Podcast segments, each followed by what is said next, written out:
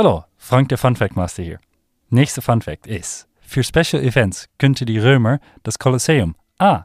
regnen lassen, B. mit Wasser füllen, C. in Brand stechen und D. Musik spielen lassen. Die richtige Antwort ist B. mit Wasser füllen. Das haben sie benutzt, um Seeschlachten nachzuspielen.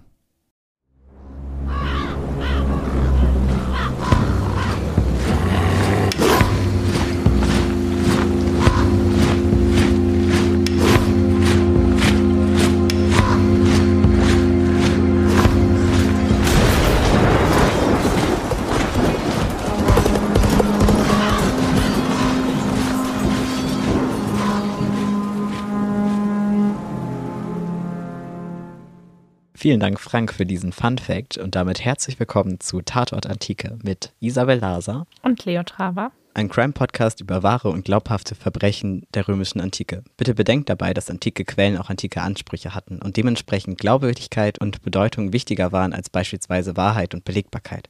Und heute beschäftigen wir uns tatsächlich mit einer komplett anderen Gattung als die letzten Male, denn wir wechseln jetzt von der Historiographie in ein Epos.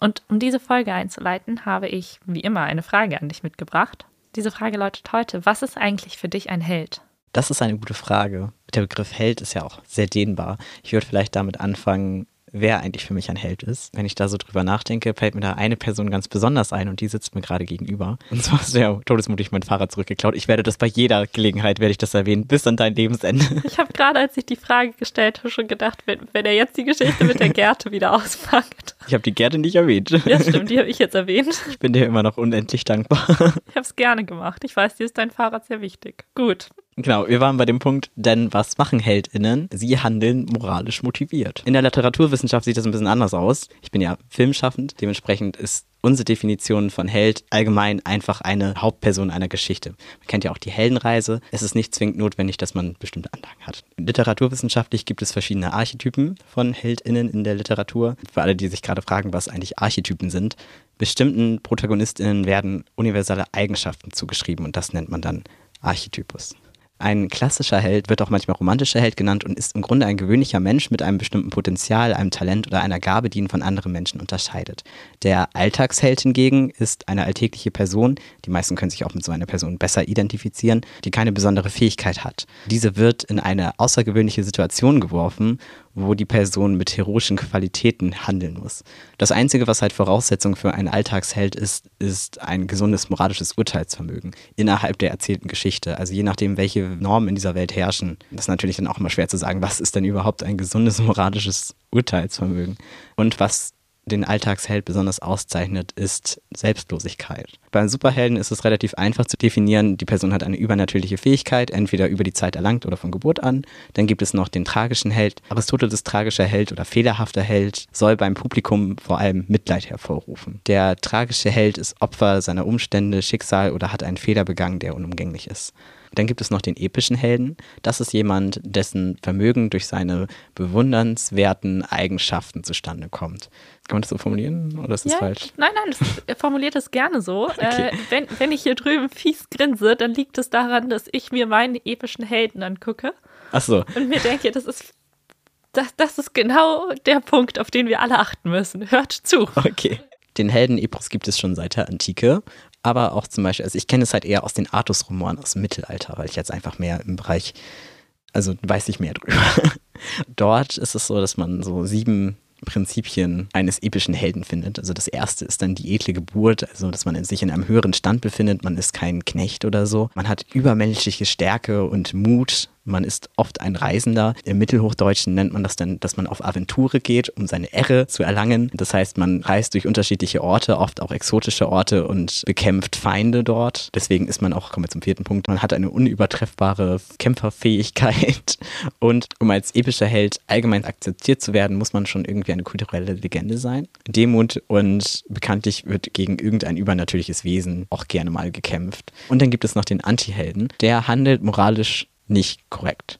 Beziehungsweise kollektiv betrachtet nicht korrekt. Aber in seinen eigenen Augen richtig. Okay, dann bedanke ich mich an der Stelle recht herzlich für deinen Input zum Thema Heldentum. Ich gehe davon aus, dass viele von den Punkten, die du gerade angesprochen hast, gleich nochmal den Zuhörerinnen und auch uns ähm, unmittelbar in den Geist gerufen werden. Aber ich beginne jetzt erstmal mit einer Episode. Und zwar haben wir heute ein bisschen was vor, was kontextualisieren soll, was die nächsten Folgen so passiert. Insgesamt soll diese Folge so ein bisschen dem Verständnis für die Römer und ihre Beweggründe dienen, denn wir befassen uns heute nochmal mit wirklich dem allerersten, was sozusagen ein Römer jemals erlebt hat. Wir reden heute über den Gründungsmythos der Römer und den Volkshelden. Dementsprechend auch die Frage. Mir war es jetzt ganz wichtig, da nochmal drüber zu reden, weil wir da nicht nur ein schönes Verbrechen haben, über das man sprechen kann, sondern auch, weil es so ein bisschen was vom Volksgefühl der Römerinnen erklärt und später als Legitimation für Herrschaften und so weiter genutzt wird und wir darauf oft noch zurückgreifen werden. Insgesamt erklärt es auch drei ziemlich heftige Kriege, die einen enormen Umfang hatten, und zwar die Punischen Kriege, das heißt Kriege, die Rom mit Karthago geführt hat. Und ich denke, selbst wenn jetzt ganz viele Leute sagen, aha, was sind denn bitte die Punischen Kriege? Hannibal und seine Elefanten kennt eigentlich jeder. Und Hannibal kommt aus Karthago und ist demnach ein Punier, das heißt die Punischen Kriege zwischen Rom und Karthago. Naja, im Zweiten Punischen Krieg ist dann Hannibal eben beteiligt. Den Mythos, über den ich heute rede, den kennen wahrscheinlich viele Leute auch, wenn auch von einer anderen Perspektive. Denn die Odyssee kennt, denke ich mal, genauso wie Hannibal mit seinen Elefanten wenigstens vom Namen her jeder. Der Name sagt mir was, kennen tue ich es nicht. das heißt, ich erzähle einfach mal ganz kurz, was eigentlich in der Odyssee passiert, denn die Ausgangslage von der Odyssee ist auch die Ausgangslage für die Geschichte, die ich heute erzähle. Und zwar geht es darum, dass alle Götter zu einer Hochzeit eingeladen sind. Ausgenommen ist die Göttin der Zwietracht, Eris. Und Eris überlegt sich jetzt, wie sie am besten Zwietracht sehen kann, denn sie ist nicht eingeladen und das geht gar nicht. Also wirft sie einen goldenen Apfel mit der Aufschrift für die Schönste zwischen die Götter und natürlich streiten sich gleich alle, wer eigentlich die Schönste ist. Insbesondere streiten sich die Göttinnen Aphrodite, Athene und Hera. Es kann ab und zu passieren, das sind jetzt die griechischen Namen für die Göttinnen. Es könnte mir passieren, dass ich ab und zu auch mal ins Lateinische abrutsche. Auf jeden Fall streiten sich jetzt Hera, Athene und Aphrodite. Und Zeus beschließt, dass diesen Streit nur jemand lösen kann, der unparteiisch ist. Also wählt er einen Menschen namens Paris aus, der jetzt entscheiden soll, welche Göttin eigentlich die hübscheste ist. Übrigens, ich hoffe, der Fun Fact Master verzeiht mir das, aber Fun Fact, das deutsche Wort Zankapfel beruht darauf. Naja, auf jeden Fall wird jetzt Paris hinzugezogen und Paris soll sich entscheiden. Hera verspricht ihm Herrschaft über die Welt, Athene verspricht ihm Weisheit und Aphrodite verspricht Paris die Liebe der schönsten Frau der Welt. Paris, ein armer, hormongesteuerter Mann, wählt die schönste Frau der Welt und so kommt es dazu, dass Paris Helena bekommt, die allerdings bereits verheiratet ist und zwar mit Menelaos, dem mächtigsten König oder einem sehr mächtigen König aus Griechenland, aus Sparta. Das Problem an der Sache ist, dass alle Griechen vereint gesagt haben, okay Menelaos, du darfst Helena heiraten, aber sollte Helena irgendwas passieren, wir sind alle zur Stelle, wir helfen alle mit. Also zieht jetzt ganz Griechenland los nach Troja. Es kommt zum Trojanischen Krieg. In diesem Zusammenhang zu der List mit dem trojanischen Pferd. Das heißt, die Krieger verstecken sich in einem angeblichen Gastgeschenk ein hohles Pferd, das wird in die Stadt geschoben und so schaffen sie es dann letztendlich, den Krieg zu gewinnen. Und genau an dieser Stelle setzen wir jetzt auch ein, um zu erzählen, über wen wir heute eigentlich reden. Denn während die Griechen sich wieder aufmachen Richtung Griechenland und Odysseus damit eine Odyssee erlebt, nämlich eine ewige Reise, passiert Aeneas, unserem Helden, das gleiche, nur in die andere Richtung. Beziehungsweise eigentlich in die gleiche Richtung, denn Odysseus möchte gerne nach Griechenland und Aeneas hat die Aufgabe gekriegt, das römische Volk zu gründen und möchte deshalb nach Italien. Und so kommt es dann dazu, dass Aeneas von den Göttern getrieben unterwegs ist. Eigentlich ist er mal aufgebrochen mit 20 Schiffen und inzwischen sind noch sieben übrig, als die Aeneas anachronistisch einsetzt. Das heißt, wir befinden uns nicht genau am Anfang der Geschichte, nicht in der Flucht, sondern schon an einem Punkt, an dem Aeneas einiges erlebt hat. Ganz spannend ist da, dass Aeneas eine Rede hält. Und ich sage mal, wir versetzen uns mal alle in die Situation, wir haben schon 13 Schiffe verloren, also 13 Schiffe voller Gefährten sind einfach weg. Die Mannschaften haben natürlich Angst um ihr Leben. Es ist ein unnatürlicher Sturm, denn die Götter haben in diesem Epos definitiv bis zum Ellenbogen die Hände im Spiel und dementsprechend hart und rau ist die See. Und anstatt dass Aeneas jetzt irgendwie ermunternde Worte von sich gibt oder irgendwas Aufbauendes sagt, jammert Aeneas, dass er nicht bereits in Troja gestorben ist und dass er alle die beneidet, die in Troja gestorben sind, weil die wenigstens ein gutes Schicksal hatten, die sind ehrenvoll gestorben und er muss jetzt hier auf dem Meer umkommen und alle seine Gefährten hören das. Und ich muss sagen, natürlich erzähle ich das jetzt ketzerisch, aber ich finde alleine schon an der Stelle frage ich mich, was ist das eigentlich für ein Held? Hätte er nicht irgendwie was Nettes, was Aufbauendes sagen können? Aber der Aeneas, der an dieser Stelle diese doch sehr enttäuschende Rede hält, ist auch der Aeneas, der bei der Flucht aus Troja seine Frau in den Flammen zurückgelassen hat. Er hat sich dafür entschieden, seinen alten Vater, der innerhalb seiner Reise auf Sizilien dann auch stirbt, mitzunehmen und seinen Sohn, lässt aber seine Frau eiskalt zurück und überlässt sie den Flammen. Und ich finde, dass gerade dieser Tod in Flammen einfach auch ein sehr unsäglicher Tod ist. Das alles tut er, weil er sich von den Göttern dazu gezwungen sieht, seine Frau zurückzulassen, denn es stimmt. Zum Ende dieser Geschichte hin soll er eine andere Frau heiraten und mit ihr zusammen das römische Geschlecht gründen. Allerdings ist es sein Sohn, auf den dann nachher alle Geschichten zurückgeführt werden. Deshalb frage ich mich, warum es eigentlich so ist, dass diese arme Frau jetzt in der brennenden Stadt zurückgelassen wird, aber wir werden später noch darüber reden, dass Aeneas anscheinend ein Faible dafür hat, wenn seine Geliebten verbrennen. Auf jeden Fall ist es nun also seine Frau, die er im brennenden Troja zurücklässt, während er seinen Vater, seinen Sohn und sich selber rettet. Aber was ist eigentlich mit Aeneas Mutter? Das ist Aphrodite. Das heißt, Aeneas hat göttliche Abkunft und das ist was, was dann auch später für die Kaiserfamilien unglaublich wichtig wird. Denn sein Vater ist übrigens auch mit dem Herrschergeschlecht in Troja verwandt. Das heißt, Aeneas hat wirklich eine unglaublich hohe Abkunft und ist jetzt eben mit Sohn und Vater auf der Flucht. Nach diesem Seesturm kommt er dann an in Karthago. Und in Karthago kümmert er sich dann erstmal darum, dass alle seine Gefährten etwas zu essen bekommen. So ein ganz kleines bisschen ermuntert er sie dann auch und baut sie wieder auf. Auf jeden Fall lernt er auch die Herrscherin Karthagos kennen. Dido. Und es kommt dann dazu, dass Dido ihn wirklich gastfreundlich aufnimmt und die beiden, man muss dazu sagen, Dido ist an diesem Zeitpunkt getrennt und hat sich bisher verweigert, einen anderen Mann zu ehelichen, weil sie gerne, so wie Lucretia, ihre Ehre bewahren möchte und sagt, nee, ich heirate nicht nochmal, ich bleibe jetzt einfach für immer sozusagen im Geiste mit meinem schon toten Mann verheiratet, ich mache das alles nicht nochmal. Sie nimmt Aeneas auf und dann kommt es dazu, dass die beiden sich auf einer Jagd näher kommen und in einer Höhle Geschlechtsverkehr haben. Für Dido wirkt das so, als wären die beiden jetzt verheiratet.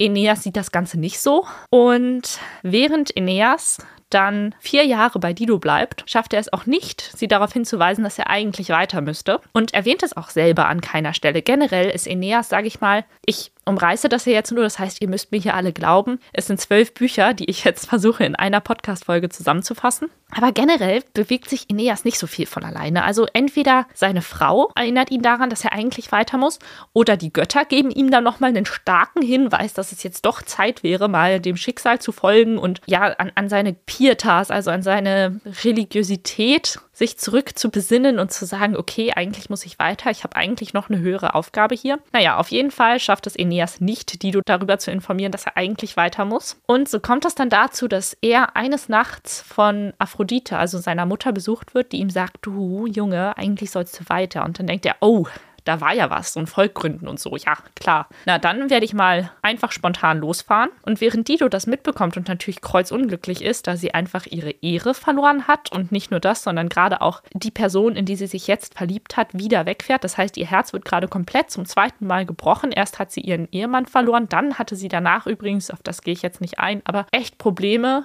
in Afrika Fuß zu fassen, denn sie ist eine Frau, die jetzt die Herrschaft übernommen hat. Das war alles nicht so leicht. Sie hat nicht nochmal geheiratet. Es ist alles kompliziert kompliziert. Jetzt hat sie offensichtlich eine Beziehung mit jemandem gehabt und jetzt haut er schon wieder ab. Das lässt sie in keiner guten Position zurück. Und was macht Dido jetzt? Dido türmt verzweifelt alle Sachen, die sie von Aeneas noch hat, auf einem Scheiterhaufen auf und begeht auf diesem Scheiterhaufen Selbstmord, indem sie sich in sein Schwert stürzt und diesen Scheiterhaufen davor auch angezündet hat. Und so ist es die zweite Frau, die Aeneas in den Flammen verliert.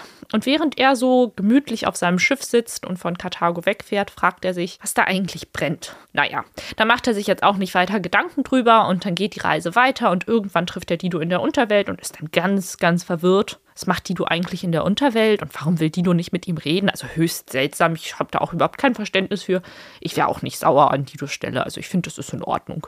Was ist mit der Unterwelt gemeint? Sozusagen in der Antike sowas wie Himmel und Hölle gleichzeitig. Denn die Menschen, die gestorben sind, kommen in die Unterwelt. Ich muss sagen, ich habe das jetzt nicht genauer vorbereitet tatsächlich, aber es gibt dann in der Unterwelt Richter, die darüber richten, was für ein Urteil über dich gefällt wird. Minos zum Beispiel, also der Vater von Minotaurus, ist einer der Richter. Odysseus hat das auch schon gemacht. Also auch Odysseus ist in die Unterwelt gefahren. Und es war in antiker Vorstellung auch, glaube ich, so, dass man vom Meer in die Unterwelt kommt. Das heißt, wie gesagt, so ein bisschen Himmel und Hölle aus dem christlichen Glauben gleichzeitig. Ich weiß nicht, ob dir Orpheus was sagt oder ich weiß nicht, ob euch Orpheus was sagt. Es gibt mehrere mythologische Gestalten, die von der Erde in die Unterwelt wandern, die Toten besuchen, sage ich mal und dann wieder zurückkommen oder auch nicht. Vielleicht schaffe ich das in der Feedback-Folge dazu noch mal ein bisschen mehr zu erzählen, weil es eigentlich auch ganz lustig ist mit den Flüssen in der Unterwelt, aber das führt jetzt, glaube ich, heute zu weit. Auf jeden Fall ist es so, dass Aeneas also in der Unterwelt jetzt auch nicht so richtig versteht, warum Dido eigentlich da ist. Also, hä, warum ist Dido denn tot? Das ist ja seltsam. So richtig verbindet er die Punkte nicht zu einem schlüssigen Bild. Und auch generell muss ich sagen, wenn man Aeneas so bis hierhin betrachtet, dann würde ich sagen, schwankt er irgendwie ketzerisch gesagt zwischen einem religiösen Fanatiker, der immer sagt, oh ja, äh, die Götter zwingen mich dazu, so zu handeln, während er gleichzeitig auch irgendwie irgendwie sehr oft Panik und Unwissen zeigt und wie gesagt dann von seiner Frau zum Beispiel, seiner toten Frau, ermuntert wird, irgendwie weiterzumachen, weiterzuziehen und sein Schicksal zu verfolgen. Viel Eigeninitiative zeigt er nicht. Aber bis zu diesem Punkt kann man sich definitiv noch darüber streiten, ob das jetzt Verbrechen waren oder einfach, wups, da habe ich zwei Frauen in Flammen verloren. Es kommt dann allerdings im zwölften Buch in den letzten Versen dazu, dass Aeneas ein tatsächliches Verbrechen begeht. Ich lasse jetzt wieder relativ viel Geschichte weg, aber wir befinden uns in einer Situation, in der Aeneas und ein Rivale um eine Frau kämpfen. Und diese Frau ist eigentlich Aeneas bereits versprochen. Sie heißt Lavinia, aber Lavinia hatte auch jemanden, der davor um ihre Hand angehalten hat. Und der heißt Turnus. Und Turnus möchte jetzt natürlich nicht einfach aufgeben. Und so kommt es zu einem finalen Duell der beiden. Das heißt, Aeneas und Turnus stehen sich Auge in Auge gegenüber, denn sie wollen ja beide dieselbe Frau heiraten. Und da Aeneas Aphrodite und ihren Vater Zeus auf seiner Seite hat, ist es glasklar. Es ist seine Bestimmung, dass er hier Lavinia heiratet und dementsprechend kümmern sich die Götter natürlich, dass er gewinnt. Das heißt, wenn man sich deine Heldenkategorien anguckt, dann hat er definitiv übermenschliche Fähigkeiten. Denn die Götter unterstützen Aeneas auf der einen Seite und auf der anderen Seite gucken sie auch, dass Turnus einfach in allem, was er probiert, einen Misserfolg hat. Turnus versucht, gegen Götter anzukämpfen, aber hat natürlich als Sterblicher keine Chance und so kommt es dann dazu, dass Aeneas über ihm steht, seine Waffe in der Hand und es kommt dazu, dass er die Möglichkeit hat, Turnus zu töten.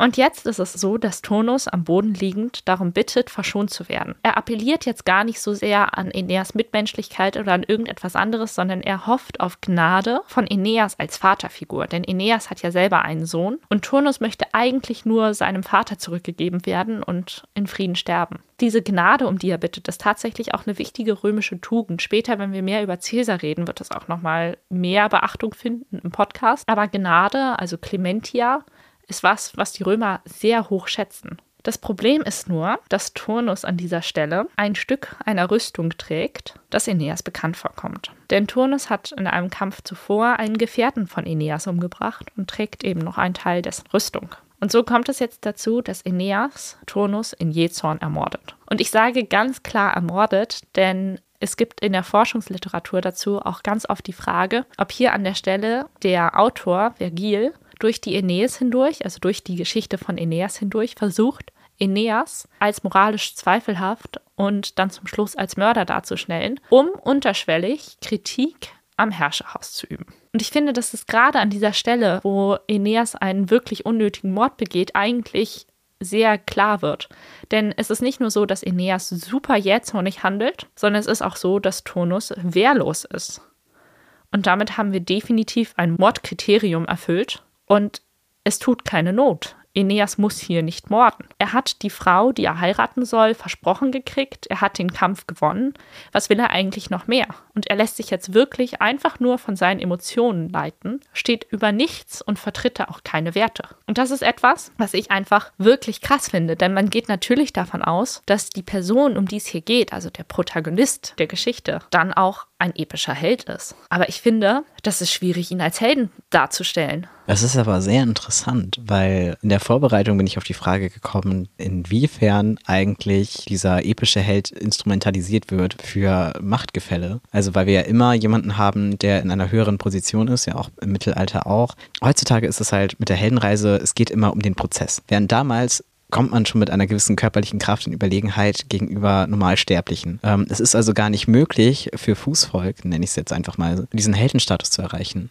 Und damit wird ja auch quasi mit der Literatur immer jemand klein gehalten. Vielleicht ist das schon so eine unterschwellige, wenn man die Frage jetzt nochmal umdreht, vielleicht ist das eine unterschwellige Kritik an der Geschichtserzählung. Ja, das stimmt. Das kann ich natürlich definitiv auch nicht sagen. Wie gesagt, in der Forschungsliteratur zur Aeneas wird sich immer eher die Frage gestellt, ob hier Aeneas wirklich auf der einen Seite dargestellt wird als sehr fromme Person, die auf die Götter hört und somit römische Tugenden vertritt. Und auf der anderen Seite ist es natürlich sehr markant, die Rezipienten aus einer Geschichte rausgehen zu lassen. Und das Letzte, was passiert ist, ist, der Protagonist hat in Jezorn gemordet. Was natürlich wenig heldenhaft ist. Mhm. Und es gibt auch dann bereits in der Antike Kritik an Aeneas, gerade auch wenn Autoren wie Augustin zum Beispiel christliche Helden oder den christlichen Heros mit Aeneas vergleichen. Also das heißt, es ist jetzt keine super neue Überlegung, die sagt, dass Aeneas eigentlich sich nicht wirklich heldenhaft verhält.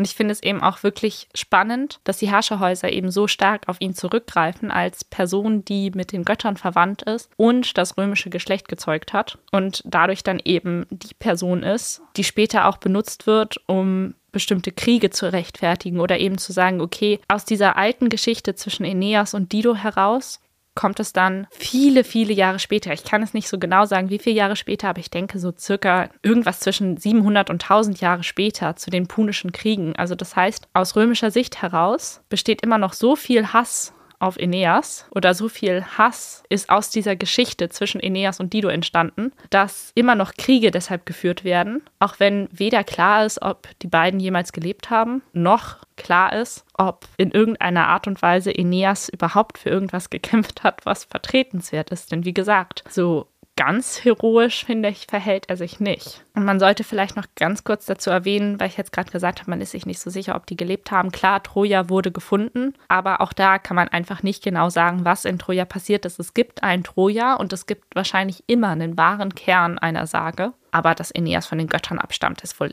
eher unwahrscheinlich. Es wirkt halt so, als wenn man ihn so als Rechtfertigung nimmt, so als Sündenbock für alles, was passiert ist. Äh, eigentlich ist es eher so, dass gesagt wird, dass Aeneas sich ja richtig verhalten hat und die Karthager das Problem sind. Also die Karthager berufen sich dann immer noch auf diese alte Geschichte zwischen Dido und Aeneas und dass das einfach der Grund dafür ist, dass die Römer angegriffen werden. Das, dazu gibt es auch andere Theorien, dass es einfach zum Beispiel Karthago ist immer noch das Karthago, was es auch heute ist. Das heißt, das ist genau gegenüber vom Mittelmeer sozusagen. Irgendwie ist die andere Überlegung, dass man dann eher sagt, na gut, okay, man hat jetzt hier zwei große Mächte, zwei große Städte und irgendwann kommt es dann halt dazu, dass so Supermächte, sag ich mal, kollidieren und dann muss es irgendwie zu einer Entscheidung kommen. Und dadurch, dass Rom und Karthago einfach beide lange Zeit sehr stark waren, kam es dann halt zu mehreren Auseinandersetzungen, bis die Römer zum Ende des dritten Punischen Krieges hin die Oberhand gewonnen haben. Ansonsten wären wir jetzt alle Punier. Dann wurde Karthago einmal dem Erdboden gleichgemacht, dann gesalzen und dann hat man herausgefunden, dass Karthago eigentlich richtig gut gelegen ist. Und dann hat man daraus wieder eine römische Kolonie gemacht. Was bedeutet gesalzen? Also literally gesalzen. Die Ernsthaft? haben da, ja, die haben da Salz drüber ausgebracht, damit da nie mehr was wächst. Krass ja, römischer Hass ist schon was Intensives. Ich merke schon. So eine gewisse Jähzornigkeit könnte man vielleicht den Römern dann auch in diesem Zusammenhang unterstellen. Weil es natürlich schon ein extremes Statement ist, zu sagen, gut, okay, wir machen jetzt die komplette Stadt dem Erdboden gleich, weil die hier mehrmals gegen uns geschossen hat. Auf der anderen Seite, wie gesagt, versucht man halt so ein bisschen über diese Geschichte mit Aeneas da eine Legitimation mit reinzubringen. Warum kam es überhaupt dazu, dass zwei Städte sich so hassen? Es ist eigentlich interessanterweise wieder so, wie es dann auch in der Historiografie ist, dass man versucht, etwas über ein Beispiel zu erklären oder irgendwie Ursachen Ursachenforschung zu betreiben. Und genau das passiert hier auch. Ich finde es halt nach wie vor spannend, dass der Nationalheld der Römer, meiner Meinung nach, und das ist jetzt natürlich schwer, dass aus den von mir vorgestellten Episoden, die sind ja auch gewählt und da ist ganz klar meine Lesart draufgelegt. Aber ich finde, wenn man sich insgesamt anguckt, wie Aeneas handelt, und da bin ich auch nicht alleine, sondern habe die Forschungsliteratur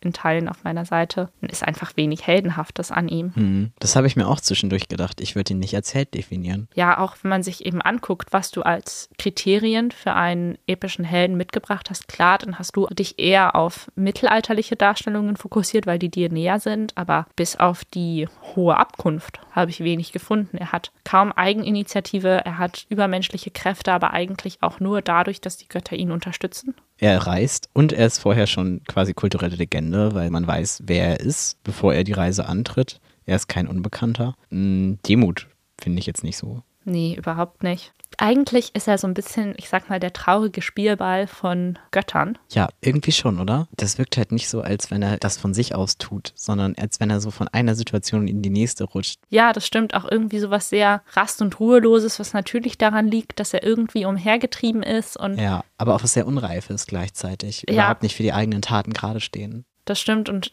er wird halt auch niemals so richtig mit seinen Folgen konfrontiert, beziehungsweise wenn er dann eben in der Unterwelt auf Dido trifft, reagiert er definitiv nicht einsichtig und auch nicht sensibel. Mhm. Auch generell, wenn man sich da, sag ich mal, die klassischen römischen Tugenden anguckt, dann, wie gesagt, also gerade so was Herrschern dann hoch angerechnet wird. Auch später schreibt Neros Lehrer ein Werk für Nero, was über die Milde heißt. Also gerade Milde ist halt auch wirklich was, was für römische Herrscher unglaublich wichtig ist. Und dadurch, dass Aeneas einfach wirklich sinnlos jemanden umbringt, und das die letzte Tat ist. Die Aeneas endet so. Also klar, Vergil ist tatsächlich nicht dazu gekommen, das Werk zu seiner Zufriedenheit fertigzustellen. Aber es bleibt halt trotzdem immer dieser Beigeschmack eines Mordes, der dann die ganze Zeit sich so pelzig auf die Zunge legt, nachdem man das Werk gerade gelesen oder gehört oder wie auch immer wahrgenommen hat. Das ist schon unangenehm und auch nichts im Vergleich zur Odyssee übrigens, in der tatsächlich Odysseus sich gewitzt und klug zeigt und selbst Ideen und Initiative hat. Da müsst ihr diejenigen, die die Odyssee nicht weiter kennen, müssen da jetzt auch wieder mir vertrauen. Aber alleine zum Beispiel in der Episode, in der er den Zyklopen blendet und der Zyklop fragt, wer bist du? Und Odysseus erzählt, ich bin niemand. Und dann der Zyklop brüllt, niemand hat mich geblendet und deshalb keiner zu Hilfe kommt, weil natürlich alle denken, na, dann ist doch gut. Wenn dich niemand geblendet hat, dann geht's dir prächtig. Dann geht's dir blendend. Genau, wenn dich niemand geblendet hat, dann geht es dir blendend, du sagst es. Das ist zum Beispiel sowas, wo ich mir denken würde, gut, das war irgendwie eine ermunternde Tat. Da hat Odysseus sich wirklich um seine Gefährten gekümmert. Das war irgendwie eine gute Idee. Odysseus zeigt Witz und Intelligenz. Und auf der anderen Seite haben wir halt Aeneas, der, wie gesagt, irgendwie andauernd von irgendwelchen Frauen zu irgendwas ermutigt wird. Und ich sage das jetzt so herablassend, weil man natürlich irgendwo nicht nur moderne Standards anlegen kann, sondern auch antike Standards anlegen muss. Und da sind natürlich Frauen eigentlich weniger starke Handlungsträger, sondern eher Mitläuferinnen, auch wenn man natürlich in Darstellungen wie der von Lucretia schon sehen kann, dass auch Frauen Werte haben, die wichtig sind für die Römer. Also kann man das als Motiv von Schwäche deuten. Also mir ist kein Beispiel bewusst, aber es können sich gerne Leute, die da eine höhere Expertise haben oder denen jetzt noch spontan eine Stelle einfällt, wo man das doch sieht. Aber ich würde denken, das überwiegt definitiv, dass er getrieben wird von irgendjemandem und gerade eben von seiner toten Frau. Was ich immer noch einfach heftig finde, lieber den alten Vater mitzunehmen und die Frau den Flammen zu überlassen. Ja, schon. Und vielleicht die Frage nochmal ganz speziell auf diese Folge zu beantworten. Also für mich treffen einige Kriterien eines Helden schon auf Aeneas zu, aber insgesamt sehe ich ihn nicht als Held. Gerade unter der Prämisse, dass er einen Mord begangen hat, finde ich, ist es ein fragwürdiger Nationalheld. Wir haben ja schon so ein paar mehr Sachen, du hattest das ja vorhin schon gesagt, Ja, dass er schon. reist, dass er eine hohe Abkunft hat, aber ich habe auch irgendwie das Gefühl, die Kriterien, die er erfüllt, sind alles Sachen, die nicht in seiner Hand liegen. Ja, eben. Also dann. Und alles das, was er selber entscheiden könnte, da trifft es dann einfach nicht mehr zu. Schade, dass dann so eine Geschichte weiter erzählt wird und vielleicht die Heldentaten von jemandem, der halt wirklich Heldenhaftes getan hat, nicht übermittelt wurde. Ja, deshalb sage ich ja, das war so ein bisschen der Wunsch der Kaiserfamilie, dass man halt die Abkunft rechtfertigt. Ich brauchte jetzt so ein bisschen den Ausflug ad fontes, also zu den Quellen der Römer, um zu kontextualisieren, was später passiert und wollte das jetzt einmal wenigstens grob umreißen, damit man dann eben die Grundlage geschaffen hat für weitere Auffassungen und andere Ereignisse. Aber was ist denn eigentlich für dich ein Held? Na, definitiv nicht Aeneas.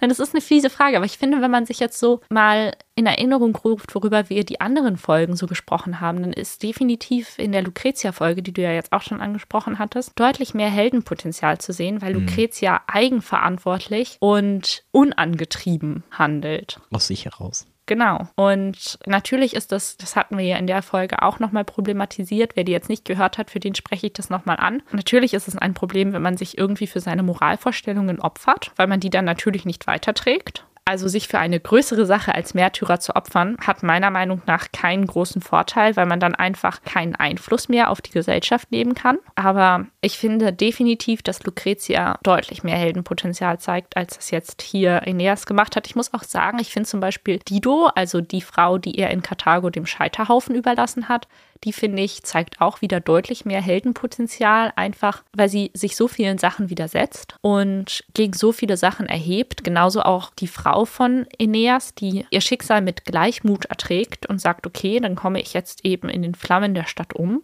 Ich finde, das ist alles eher noch Heldenmut, dem Tod ins Auge blicken, sich seinem Schicksal stellen, als Aeneas, der eben irgendwie sich seinem Schicksal, finde ich, nicht stellt, sondern sich von seinem Schicksal treiben lässt. Mhm. Und das ist vielleicht eine Sache, die ich dann als wichtig für einen Helden definieren würde. Jemand, der sich mutig und selbstlos zeigt. Und zum Beispiel hätte ich mir von Aeneas wäre er ein Held, erwartet, dass er in einer Situation, in der er selbst vielleicht auch unsicher ist, dem großen Ganzen zuliebe seine Unsicherheit überspielt. Das bedeutet, jetzt mal wieder auf kleinere Maßstäbe umgebrochen, jemand, auf den man sich verlassen kann ja, jemand, der eigenen Bedürfnisse zurückstellt, um für andere da zu sein. Aber ich möchte jetzt niemanden dazu ermutigen, sich andauernd selbst zu vernachlässigen, um mhm. anderen Menschen zu helfen. Da habe ich halt auch drüber nachgedacht, weil ich halt diesen Punkt, es geht ja auch immer über, das hatte ich auch am Anfang angesprochen, bei diesem Heldenphänomen, dass so kollektive Werte übertragen werden.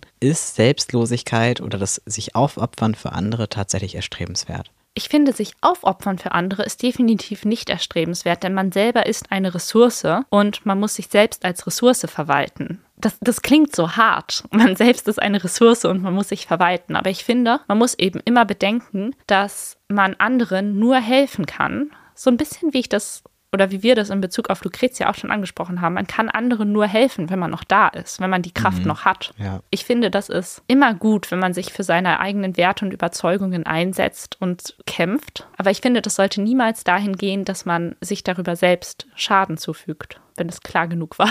Und trotzdem ist es natürlich auch immer eine Fallhöhe, wenn man sich in so kritische Situationen begibt und es dann schafft, dann ist das natürlich auch irgendwie ein persönlicher Erfolg, wenn man so, wenn man so seine eigenen Grenzen überschreitet. Ja, definitiv.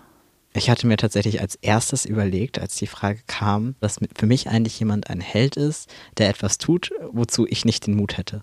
Oh, ich finde, das ist eine gute Überlegung, weil man natürlich in dem Moment, in dem man sich überlegt, okay, jemand tut etwas, zu dem ich nicht den Mut hätte, ja bereits eine Handlung zugrunde legt, die an sich erstrebenswert ist. Verstehst du, was ich meine? Dass ein Held erstmal etwas Gutes tut, was aber schwierig durchzuführen ist. Also Heldentaten an sich sind nicht schlecht. Ich habe nur das Gefühl, dass wir eben ein bisschen zu sehr wieder auf den Heldentod eingegangen ja, sind. Stimmt. Und deswegen wollte ich vielleicht jetzt nochmal das Blatt umdrehen und dieses Fass aufmachen, dass wenn jemand sich unerschrocken und mit viel Mut einer schweren Aufgabe stellt und diese Aufgabe schon auch dann tatsächlich schafft und bewältigt oder sich allein nur diese Aufgabe stellt, finde ich, ist das schon sehr, sehr mutig. Und wenn man das jetzt wieder auf Aeneas umlegt, dann finde ich zum Beispiel, dass es einfach besser gewesen wäre, wenn Aeneas Dido darüber aufklärt, dass er weiter muss und sich in dem Moment den Folgen stellt, anstatt dann wegzufahren. Und genauso finde ich, hätte sich Aeneas auch der Tat des Turnus besser stellen können. Denn in dem Moment, in dem er Turnus einfach umbringt, denkt er ja, er habe seinen Gefährten gerecht. Und das finde ich ist ganz, ganz schwierig. Und da hätte ich gedacht, es ist eher die Heldentat, wenn sich Aeneas überwunden hätte, Turnus leben zu lassen. Denn das scheint ja das zu sein, was Aeneas hier viel schwerer gefallen wäre. Er hat halt die Gelegenheit zu einer Heldentat bekommen, sie aber nicht erkannt und auch nicht moralisch motiviert gehandelt, sondern seinem Zorn gefolgt. Das stimmt. Und Zorn ist ja nun definitiv keine. Ich finde, Zorn ist keine Maxime, von der man wollen kann, dass sie ein allgemeines Gesetz werde. Das hast du schön gesagt. Und ich finde, eigentlich ist es für mich ein guter Punkt, um aus dieser Folge auszusteigen. Ich weiß nicht, ob du noch was hast. Nee, tatsächlich nicht. Dann bleibt uns, glaube ich, noch eine Sache zu sagen. Und zwar bedanken wir uns recht herzlich für eure Aufmerksamkeit und sagen bis zum nächsten Mal bei Tatort. Antike.